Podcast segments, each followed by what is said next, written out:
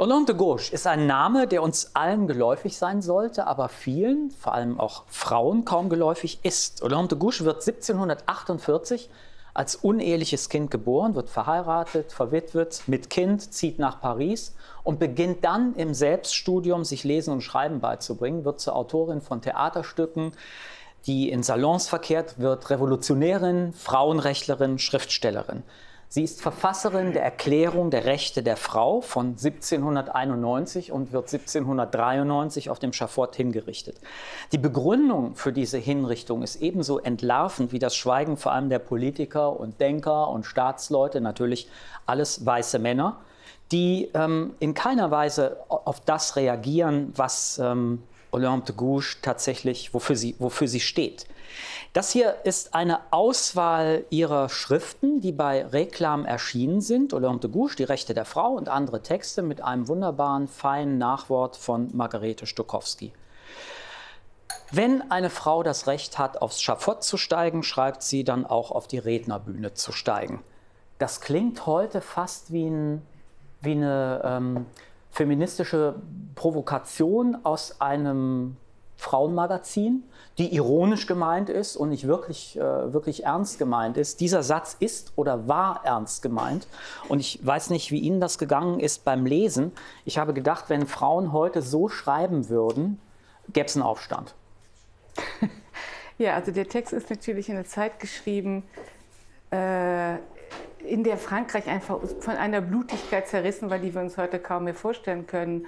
Und der die Rhetorik von einer Brutalität war, die wir uns heute auch kaum mehr äh, vorstellen können. Und man muss auch schon sehen, dass Olympe de Gouges darin extrem radikale äh, Positionen hat. Wir vergessen ja heute gerne, dass die Aufklärung wir denken, mhm. die Aufklärung ging natürlich um Menschenrechte, de facto ging es aber um Männerrechte, und zwar um die Rechte der, der besitzenden Männer und der Familienväter. Und weiße Männer, noch, weiße nicht, mal, Männer, noch nicht mal alle genau, Männer. Noch nicht mal alle Männer. Und auch weiße, reiche, also wohlhabende Männer, also Bürger eigentlich. Ja. Und Olympe de Gouges war einfach eine der ersten, die völlig, für die völlig klar war, äh, dass die, dass die Frauen die gleichen Rechte haben sollen wie das, was das Französische ja im Mann, Menschen, im Om so schön äh, versteckt. Und äh, das, viele, der, ein Text ist ja auch ein Text kurz vor ihrem Tod, das ist ihr Testament. Das heißt, äh, das sind ja natürlich ja gut Zeiten, die wir uns heute eigentlich nicht mehr richtig vorstellen können. Die sie aber sehr hellsichtig analysiert, weil sie sagt ja zum Beispiel, dass das Volk erwachen wird, wenn es aus diesem Blutrausch rauskommt, in den es ja. getrieben worden ist. Ähm, Unglaublich hellsichtig. Ich meine, es ist wirklich fantastisch, finde ich, wie die, den, wie die, den Terror als Bürgerkrieg, wie sie für die, für die Aufständischen in den Kolonien, also für die Schwarzen argumentiert, wie sie äh, für die unehelichen Kinder argumentiert. Und ich finde, es gibt auch noch viele Probleme, die wir heute auch noch haben. Ich fand zum Beispiel, äh, wie sie da diese Verteidigung der Alleinerziehenden, aber auch die, die, die Stärkung der familienstarken Kinder, wo die Kinder oft außerhalb der Ehe geboren werden. Wie sagt sie so schön, dieser Epikureer von nebenan, der reiche Epikureer von nebenan, der die arme Familie, der die, der die Kinderreichtum der armen Familie äh, erhöht, der muss dafür auch mhm. bezahlen, wenn er der Vater ist. Ja, also mhm. ich fand, das sind, das sind, auch Sachen, die uns heute auch noch, also alleinerziehende, uneheliche Kinder, das sind alles Sachen, die uns noch beschäftigen. Ja, und die sind ja diesem Patriarchat auch noch gar nicht wirklich entwachsen. Zumal dieser Text, der ist ja, ähm, Sie sagen hellsichtig, ja. Er ist es, aber man muss auch sehen, der ist in einem Rausch geschrieben, der ist in ganz kurzer Zeit geschrieben, der ist in einer Zeit geschrieben, die atemlos war, weil sich die Ereignisse ständig revidiert haben, überholt haben. Also was am, am Tag geschah, ist in der Nacht schon ähm, ja, wieder Vergangenheit. Und es ist tatsächlich ein Text, der, er sollte eine Waffe sein. Und so ist er auch geschrieben. Die Sätze sind Waffen, also, die sie da schreibt. Und das Besondere ist diese Furchtlosigkeit in alle Richtungen. Sie ja. ist ja auch eine Schlüsselfigur, die, an, äh, die sozusagen aus dem Ancien Regime noch stammt und eben äh, in diese neue Zeit hineinragt. Vieles von dem, was sie vorgeschlagen hat, auch wie eine Luxussteuer oder äh, Werkstätten für Arbeitslose, dass die Frauen in die Armee gehen, äh, das war, da war sie ihrer Zeit so wahnsinnig voraus. Und wenn wir heute das feiern, die Menschenrechte, die dort deklariert wurden, und tatsächlich ist eben, wie Sie sagten, nur ein Teil der Gesellschaft äh, damit gemeint war. Das ist, äh, das ist schon äh, außergewöhnlich, das heute noch mal zu lesen. Aber es ist doch verrückt, wenn man, das, wenn man das heute liest, muss man sich doch im Grunde genommen sagen, die hat einfach nur, in Anführungsstrichen, dazu gehört viel Mut, ja, Sie hat einfach nur gerade und analytisch zu Ende gedacht, was die Aufklärung angestoßen hat. Nein. Die und die Männer um sie herum haben nur halb gedacht. Das stimmt aber gar nicht. Die Aufklärung, das ist, das ist wirklich ein Missverständnis der Aufklärung alles, was die Aufklärung an emanzipatorischem hatte, ist wirklich ein Erbe des Ancien Regime. Das Ancien Regime war eine viel liberalere, äh, frauenfreundlichere Zeit als die, als, als die Aufklärung, also vor allen Dingen als die Revolution. Die Revolution hat gesagt, die Frau ist Ehefrau und zwar Treue, wobei im Ancien Regime keiner gedacht hätte. Sie ist Ehefrau und sie ist Mutter. Nein, ich meine, und das war eine unheimliche Verschärfung genau. der weiblichen Zurichtung auf ihre bürgerliche Rolle. Und das war, das war Rousseau. Und das war die Französische Revolution. Also das ist die Republik, die daraus entstanden ist. Insofern, und das finde ich auch so süß, wie sie das in einer Sache schreibt, ich war ja eigentlich nicht dafür geboren, für die Frauenrechte zu kämpfen, weil ihr mhm. Vater ist ja ein Adliger das schreibt sie ja, ja, ihr Vater ist ja im Ancien Regime aus der Hocharistokratie. Und er sagt sie, ich war ja eigentlich gar nicht dafür geboren, dafür jetzt äh, zu kämpfen. Und er hat, sie, aber, er hat sie nie anerkannt. Natürlich äh, nicht. ist ein äh, illegitimes Kind gewesen. Aber das ist ganz interessant, dieser Punkt, äh, dieser Übergang vom 18. ins 19. Jahrhundert, dass das, dass das 19. Jahrhundert tatsächlich die Frau auf eine gewisse Weise wieder domestiziert hat. Ja, also im 18. Jahrhundert haben Frauen äh, an den geistigen Debatten teilnehmen können, wie sie das später nicht mehr konnten. Aber sie war eben in alle Richtungen hin äh, kompromisslos. Sie hat sich ja auch eingesetzt für den König. Sie mhm. war im Grunde für eine konstitutionelle Monarchie. Mhm. Ähm, sie hat, ähm, sie hat äh, äh sich Sie, sie, hat Robespierre herausgefordert. Sie hat äh, einen öffentlichen äh, Aufruf gestartet, ganz Paris damit äh, plakatiert, dass sie mit ihm zusammen mit an Eisenkugeln äh, beschwert in die Szenen springen würde. Also sie hat es wirklich, sie hat diese, diese Protagonisten dieser Zeit herausgefordert. Und darin liegt eben ihre große Furchtlosigkeit, dass sie wirklich eine eine politische Streiterin von Rang war. Und die Frage ist tatsächlich, warum wir uns gerade in der Französischen Revolution, in der Frauen ja eine Rolle sp spielen, beim Sturm auf die Bastille, beim Marsch nach Versailles, warum sie eigentlich äh, fast vergessen wurde. Ich habe fast das Gefühl, sie wurde vergessen, weil sie zu spitz und zu scharf ist.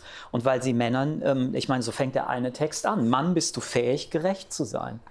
Ich meine, das ist eine Frage, die man doch heute im Parlament ähm, fraglos und ohne ein Problem stellen könnte. Und die klare Antwort darauf lautet Nein.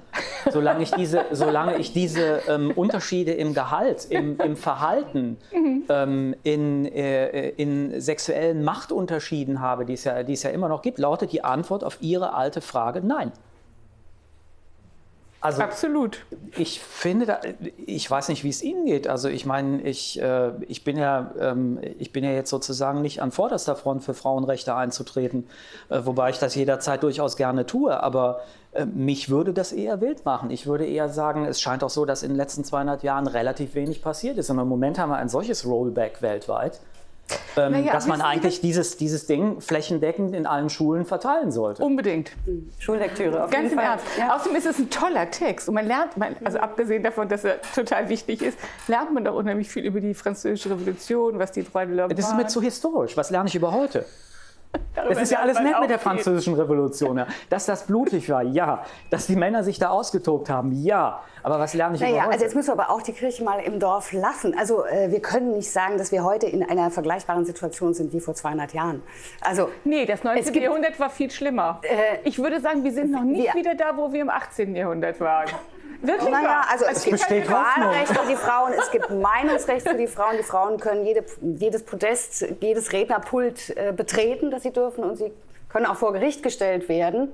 Also die Frau immer nur auf die Opferrolle die zu Witwe reduzieren, auch. da äh, würde ich doch Einspruch erheben. Also das wird jetzt ein äh, lange, langes Thema, ja. ne? wenn, ich, wenn ich mir die Statistiken seit 20 Jahren über alleinerziehende Frauen in Deutschland ansehe genau. und die Armutsgrenze. Wir haben inzwischen 1,4 Millionen Kinder, die unter der Armutsgrenze leben. Das ist fast ausnahmslos ja. in über zwei Drittel der Fälle mit alleinerziehenden Müttern. Also, Nein, aber das ist, das ist wieder ein anderes Thema. Das hat nichts mit Feminismus. Frauen, ne? Nee, aber das, das eine, darüber schreibt sie doch. Ja, explizit. aber das ist eine, genau. eine, eine das muss natürlich, da muss was getan werden, das ist völlig klar. Ja, ja. Aber das hat erstmal nichts mit dieser Art von Frauenrechten zu tun, über die wir hier reden. Das ist äh, doch. Familienförderung. Aber darüber redet sie doch. Das, das, deswegen habe ich ja gerade dieses lustige das Beispiel ich in meiner gebracht. Wohngemeinschaft in den 60er Jahren, 70er Jahren auch anders gelernt. Es ist durchaus was damit zu tun. Aber hat. sie macht schon auch einen Unterschied, ja. wenn sie zum Beispiel davon schreibt, sie möchte Frauenhäuser einrichten, aber ja. nur für die Frauen, die schon quasi gefallen sind aus einer ähm, Situation, in der sie wohlhabend waren und dann mit ihren Kindern irgendwo unterkommen müssen. Ähm, aber die Frauen, die gewissermaßen schon an, an, an der Armutsgrenze ähm, sind, die schon arm sind, die will sie dort auch nicht haben. Glaub, also die Solidarität geht nicht so weit, dass sie sagt für alle Frauen, sondern mhm. für die Frauen, die ja so wie sie ähm, Wobei aus, aus so einer gewissen Schicht. Margarete Stokowski in ihrem Nachwort erklärt, und das finde ich, find ich eine Begründung, die könnte sogar heutig sein, ich will die Partei nicht nennen, aber ähm, die könnte heutig sein, weil ihre Begründung ist, wenn ich das für alle öffne, dann machen die Frauen gar nichts mehr. Also dann kriegen die sozusagen gleich Hartz IV. Das ist ihre Begründung. Da kann man jetzt lange drüber streiten. Da kann man drüber aber streiten. es ist, ne, will ich gar nicht machen, aber es ist zumindest eine sehr pragmatische Begründung. Die kann man teilen oder nicht. Ja, sie sagt aber auch, ähm, dass Olympe de Gouges aus einer bestimmten Schicht gekommen ist und sich dann quasi hochgearbeitet hat, auch intellektuell durch Bildung hochgearbeitet hat und dass sie dieses, ähm, ja, dass sie dieses äh, Hocharbeiten auch hart gemacht hat. Also hart auch gegenüber anderen Frauen, die das nicht ich so für sich ich, sehen. Ich sehe es äh, vielleicht etwas zu wohlwollend, aber ich sehe es anders. Sie hat sich hochgearbeitet und statt sozusagen als Galeriebesitzerin Gemälde zu verkaufen, um mal eine Analogie zu heute, ähm, zu, zu, heute herzustellen, sagt sie, ich kämpfe an vorderster Front. Ich finde das auch. De Gouges war einfach die Heldin meines Studiums. Ich finde, die hat wunderbare Texte geschrieben. Ich finde, die ist sehr gerecht in ihren Formen. Ich finde, sie ist sehr weitsichtig, gerade was patriarchale Familienpolitik angeht. Und das gab ganz wenig Leute, Condorcet noch, äh, die überhaupt diese Art von ähm, Forderung aufgestellt hatten in einer Zeit, das muss man bedenken, die eben nicht ein Aufbruch, sondern ein Rollback war. Ein Rollback für die Frauenrechte. Das darf man mhm. überhaupt nicht, das muss man in, in, einer Härte sagen, die wir heute nämlich oft übersehen. Das, die Revolution war ein radikaler, also mit Rousseau kam ein radikales Zurückdrängen. Domestizierung haben Sie gesagt. Eine radikale Domestizierung der Frauen im Haus, eine radikale ähm, ähm, Reduzierung der Frau auf die Frau der Ehefrau und Mutter. Und wie hat Rousseau gesagt, Staaten, in denen man nichts von Frauen sieht und nichts von Frauen hört, sind die glücklichsten Staaten. Äh, und insofern war das eine Bedingung der Möglichkeit der Republik, dass Frauen aus ihnen exkludiert mhm. sind. Und das war in einer Härte ist das durchgesetzt worden, die heute tatsächlich nicht mehr äh, aktuell ist, aber die im 19. Jahrhundert voll durchgeschlagen hat. Da gebe ich ja, natürlich kann man, äh, haben Sie völlig recht, natürlich kann ich das nicht eins zu eins übertragen. Das wäre das wär wirklich absurd, weil da hat sich schon ein bisschen was getan. Aber wenn ich so einen Satz lese von ihr, wie zum, Beispiel, wer hat ihr die souveräne Herrschaft verliehen, mein Geschlecht zu unterdrücken, denke ich natürlich an die MeToo-Debatte und an so einen Typen wie Strauss-Kahn. Ähm, auf, den trifft das, auf den trifft das eins zu eins zu. Die Frage kann man ihm und vielen anderen stellen. Und da an der Stelle hat sich wenig getan. Ich wollte vor allem darauf hinwirken, worüber ein Buch, worüber, worüber wir ja schon hier diskutiert haben von Svenja Flasspüller, die ja darauf äh, den, mhm. den, Finger mhm. gelegt hat und gesagt hat, die Frauen dürfen nicht, indem sie sich jetzt zum Opfer erklären, nochmal in dieselbe Falle laufen. Und das würde ich auch sagen. Also, Tut dass sie das Frauen, Nie. Tut heute, sie das denn? Sie nee. tut das nicht, nein, aber eine sozusagen eine einfache, äh, sozusagen einen einfachen Transfer dieser Texte auf die heutige Zeit, das finde ich. Äh, das geht nicht so einfach. Da müssen wir wirklich jetzt äh, ins aber Detail den gehen. Impetus feministische Aufklärung darf man mitnehmen, aber, oder? Ja, natürlich. Ja, natürlich. Man, wir können nur nicht sagen, wir sind in einer Situation, die genauso ist vor 200 Jahren. Das würde ich. Nee, aber total lustig ist auch nicht mehr geschrieben. Ja, auch das ja. wegen Exaltiertheit. Das fand ich so lustig. Ich finde die Argumente so heiß. Die könnten heute schon noch kommen. Wegen Exaltiertheit. Ja. Soll ich, soll ich die Begründung ja, fürs Schafott mal genau. vorlesen? Sie wurde natürlich zu einer gleich. hysterischen Frau erklärt. Genau. Ja, ja also das finde ich schön scharf. Ja, das, also, das könnte heute schon auch noch passieren. Kurtisane und hysterisch. Genau. Ne? Also das ist irgendwie. Also die Begründung, warum sie auf dem Schafott ähm, landet, lautet so. Olympe de Gouges, die mit ihrer exaltierten Vorstellungskraft geboren war, hielt ihr Delirium für eine Inspiration der Natur, also Naturrecht. Mhm. Ein Staatsmann, Mann wollte sie sein. Und das Gesetz hat die Verschwörerin dafür bestraft, dass sie die Tugenden besaß, die ihrem Geschlecht geziehen. Äh, vergaß, Entschuldigung, dass sie die Tugenden vergaß, freudscher Versprecher, die ihrem Geschlecht geziehen. Also das ist schon eine heftige, eine heftige Begründung. Also eigentlich Chauvinismus und Reinkultur, oder? Ja. Mindestens mal. Ja, und deshalb war der Satz auch todernst gemeint. Frauen, die aufs Rednerpult gehen, also aufs Ja. Schafott gehen, Ja. können auch aufs Red- Rednerpult gehen. Todernst. Wenn man ihn heute liest, denkt man, es könnte Oscar Wilde gewesen sein, aber der war es nicht. Nee. Es war sehr ernst. Also, ähm, sollen wir das den Schulklassen Ja. empfehlen? Ja, Unbedingt. Also an alle Schulklassen, an alle Schulklassen, Schulen. Die allen Rechte der. Frau und andere Texte erschienen bei Reklam.